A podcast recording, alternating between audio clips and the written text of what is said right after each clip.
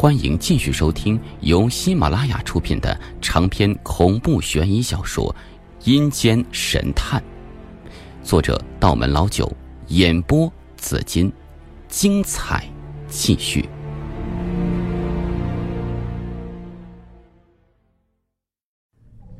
我刚说完这句话，几个警察就龙精虎猛的按住了我的肩膀。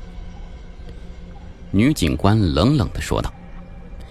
谁允许你进来的？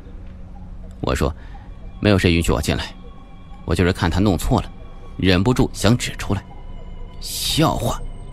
法医冷哼了一声，哼，我弄错了，我可是刑警队里资历最老的法医，我还真有点佩服你的勇气呀。你这种不知天高地厚的小毛孩子，我见多了，看过几本福尔摩斯就拿自己当神探。小唐。你让他说，我倒是要瞧瞧，他狗嘴里能吐出什么象牙来。女警官提醒说：“秦法医，我们还有别的事情要办，没时间陪这小子玩。”“没事没事，耽误不了多少功夫。”“小毛孩子，我现在给你个机会，让你说说看，这个死者是怎么被谋杀的。不过你可要想清楚啊，妨碍警方办公。”是要行政拘留的，现在后悔还来得及，赶紧给我道个歉，我就原谅你刚刚的出言不逊了。秦法医怒气冲冲的说着，我暗暗发笑，我出言不逊，不知道待会儿谁跟谁道歉。如果我说对了呢？这怎么可能？秦法医哈哈大笑起来。我退一步说，我是说万一。我走狗屎运，不小心说对了。真要是那样，这案子我就不查了，让你来好不好？秦法医说完，周围几个警察跟着一起笑了，一个个饶有兴趣的望着我，仿佛要看我接下来怎么出丑。秦法医，女警官皱着眉头，小声提醒他不要乱说话。秦法医做了个手势，示意他不要打岔。看起来，这法医资格很老啊，远比这位年轻的女警官说话有分量。秦法医说：“小子，来说说看吧。”行，我走到死者上吊的那棵老槐树下。上吊的时候，为了能够够到树枝，死者特意在脚下码了一叠石头，但是在石头旁边草地上还有一块很容易被忽略的压痕。我指着那个地方就说：“你们看，这里有个压痕，说明他自杀的时候，旁边有个人在这里码了一叠石头，把他扶了上去。你见过自杀还需要别人帮助的吗？所以这个不是谋杀是什么？”秦法医大笑：“我以为你瞧出什么重大线索来了，原来就是这个呀，小子。”这跟头栽的大了呀！死者是今天早上被校园的一名清洁工发现的，他看见有人上吊，就把死者弄了下来。这其实是清洁工踩出了脚印。怎么样，无话可说了吧？我摇头说：“这痕迹根本就不是脚印。”秦法医突然沉默了，女警官。也向他投去疑惑的事情，他说道：“我想起来了，是我刚才搬运尸体的时候，顺手把工具箱放在那儿留下的。这有什么大不了的？也被你当成重要线索了。”我心说：“这法医真是死要面子呀！为了强行解释，竟然说凶手留下的痕迹是自己弄的。”但女法医显然相信这番解释，眼中刚刚一闪而过的疑惑又慢慢收敛回去。可能在她看来，秦法医是刑警队里的资深权威，根本不需要质疑。我知道，在旁人眼中，草地上的压痕并不是什么了不起的线索，但在我眼里却大不相同。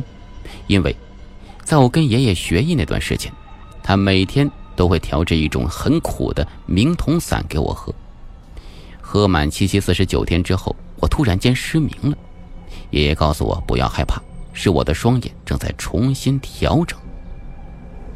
三天之后，我重新恢复视力，眼中所见已经跟之前大不相同。一粒芝麻在我眼中可以大如磨盘，我可以通过皮肤细微的变化观察血管的流向，甚至蜜蜂振翅的动作在我眼中都能变成慢镜头。由于双眼太过敏锐，那段时间我只能待在暗室里，稍微强一点的光线，哪怕是火柴的火光，都会让我感觉双眼如同被针扎般的疼痛。我也慢慢明白了，爷爷用一种特殊的手法在训练我。花了相当长一段时间，我才适应了这种恐怖的视力，达到收放自如的境界。爷爷说，这双眼睛正是宋家人特有的洞幽之瞳，能够让我在以后的破案期间犹如神助。在我的洞幽之瞳面前，不同重量、不同形状的物体压断的草丛形状简直有天壤之别，而且断裂的草茎已经慢慢枯萎。据我目测，这痕迹是八到十小时之前留下的。我刚刚在旁边观察法医验尸，从尸斑、尸僵、瞳孔扩散程度三方面可以判断，死者死亡时间也恰恰是这个时间。不过，这位牛逼的秦法医却说死亡时间至少十小时以上，这种细节我都懒得去纠正他了。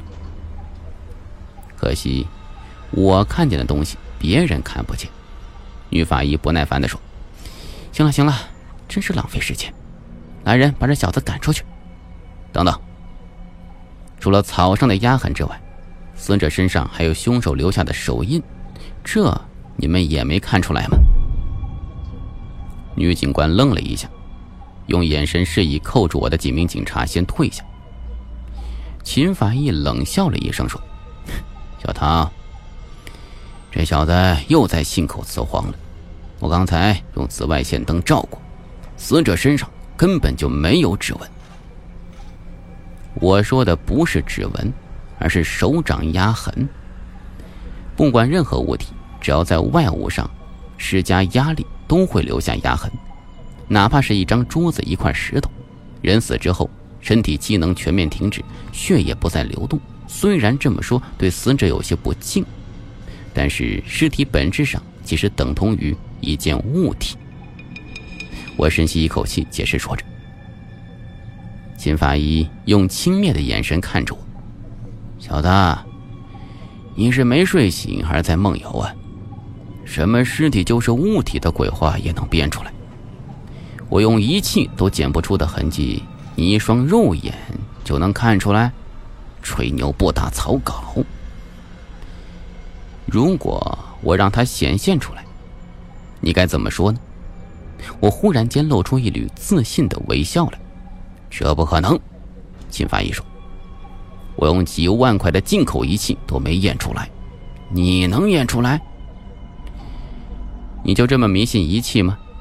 仪器不是万能的，验尸需要不同的方法、不同的工具，有时候一张纸就能达到效果。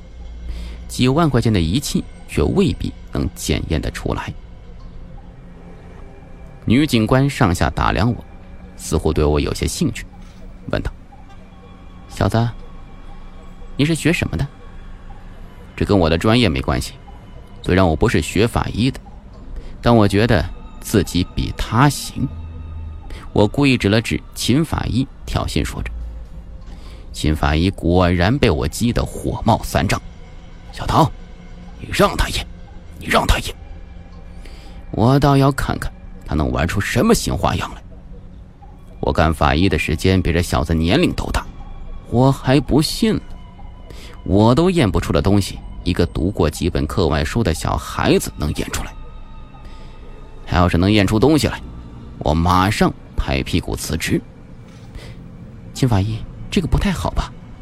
女警官为难的说：“不要紧。”我今天就要教训教训这个班门弄斧的小鬼。金法医一屁股坐在地上，我笑道：“你说话可要算数啊！”算数，当然算数。不过，你要验不出来，可怎么说？金法医狠狠瞪着我说。我耸了耸肩，把我抓起来好了。女警官在旁边叹了口气：“小同学，你已经在这里耽误我们很长时间了，我可不是跟你开玩笑的。如果你最后什么也没验出来，我会以妨碍公务罪把你逮捕。你可要想清楚。看你的样子，应该是大三、大四。如果你被拘留过一次，就算学校不处分你，档案上也会有污点，以后别想找工作了。”我很清楚，我平静的说着。倒不是我自负，虽然动幽之瞳看不见死者身上的痕迹，但是谋杀的线索却清晰的摆在眼前。除非凶手能让尸体飞起来，否则死者身上必有手印。举一反三，见微知著，这就叫做推演。我对自己的推演有十足的把握。女警官苦笑了一声：“ 那行，你爱验就来验吧，需要什么工具尽管开口。”“不，我用不着那些工具。”我朝警戒线外面看了一眼，王大力站在那里旁观，表情十分紧张。我喊道：“大力，过来一下。”他掀起警戒线跑了过来，对着女警官和秦法医点头哈腰的笑笑。然后小声拽了一下我的衣服，就说：“杨子，这次真是玩吐了，这种海口也敢夸呀？平时看你小子萌萌哒的，跟女孩子说话都脸红，咋突然间想不开了呀？你是不是受了什么刺激？喂喂，你有没有问这警花小姐姐叫什么名字没有啊？有没有男朋友啊？”我白了他一眼，就说：“大力，帮我跑个腿。”把我衣柜最里边的一把红油纸伞给我拿过来。用那个干嘛呀？你别问了，拿过来就是。